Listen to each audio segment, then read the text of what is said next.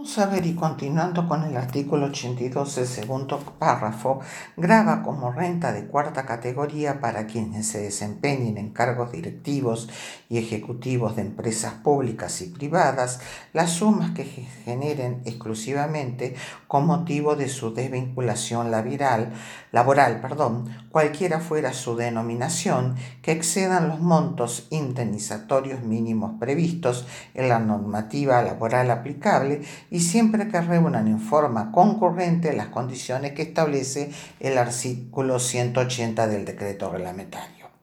Cuando esas sumas tengan su origen en un acuerdo consensuado, procesos de mutuo acuerdo, retiro voluntario, entre otros, estarán alcanzadas en cuanto superen los montos indemnizatorios mínimos previstos en la normativa laboral aplicable para el supuesto de despido sin causa.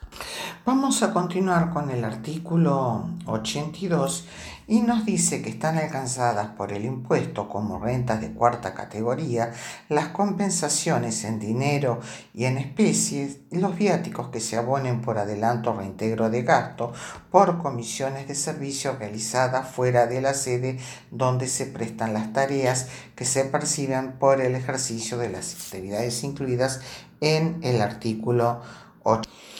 ¿Qué es lo que nos dice eh, con respecto al tema de compensaciones, viáticos y similares la ley? Que dice, no obstante, se da de aplicación la deducción prevista en el artículo 86, inciso E de la ley, es decir, podrán deducirse estos conceptos de gastos de movilidad, viáticos y otras compensaciones análogas, el importe que fije la FIP sobre la base de, entre otros parámetros, la actividad desarrollada, la zona geográfica y la modalidad de prestación de servicios, con ciertas limitaciones. Hasta un importe equivalente al 40% de la ganancia no imponible establecida en el artículo 30, inciso A, excepto que se trate de actividad de transporte de larga distancia que comprende la conducción de vehículos utilizados para el desarrollo del transporte terrestre, acuático o aéreo, en cuyo, el, en cuyo caso perdón, el límite equivale al valor de la citada eh, ganancia no imponible.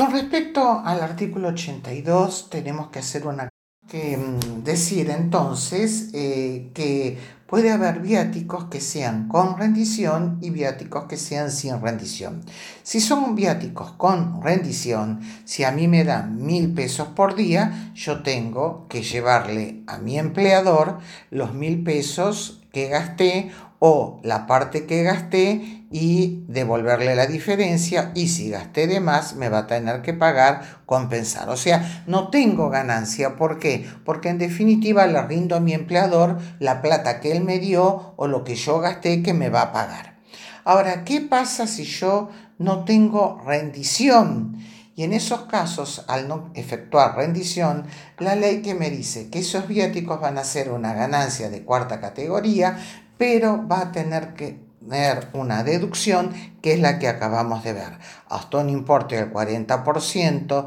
de la ganancia no imponible o si son en el caso de transporte de larga distancia hasta el 100% de la ganancia no imponible el valor. También aclara este, la ley que se consideran ganancias de esta categoría las sumas abonadas al personal docente en concepto de adicional por material didáctico que excedan al 40% de la ganancia no imponible. Con respecto al tema de viáticos, es un tema que hay bastante jurisprudencia con respecto al tema, porque en viejos pronunciamientos por parte del organismo recaudador se estableció que en el caso de viáticos entre eh, su domicilio particular y el lugar donde preste servicios, ahí en ese caso esos viáticos no son este, deducibles del impuesto a las ganancias. Diferente sería el caso de que haya viáticos fuera del domicilio especial donde realiza la actividad. También en otro caso se estableció en cuanto a viáticos de una empresa que mandaba a su gerente general a Japón para realizar un estudio de investigación de mercado y se le pagaban viáticos. Este, también se le pagaron los viáticos a la esposa. En ese caso se estableció que los gastos de viáticos de la esposa no eran deducibles para la sociedad,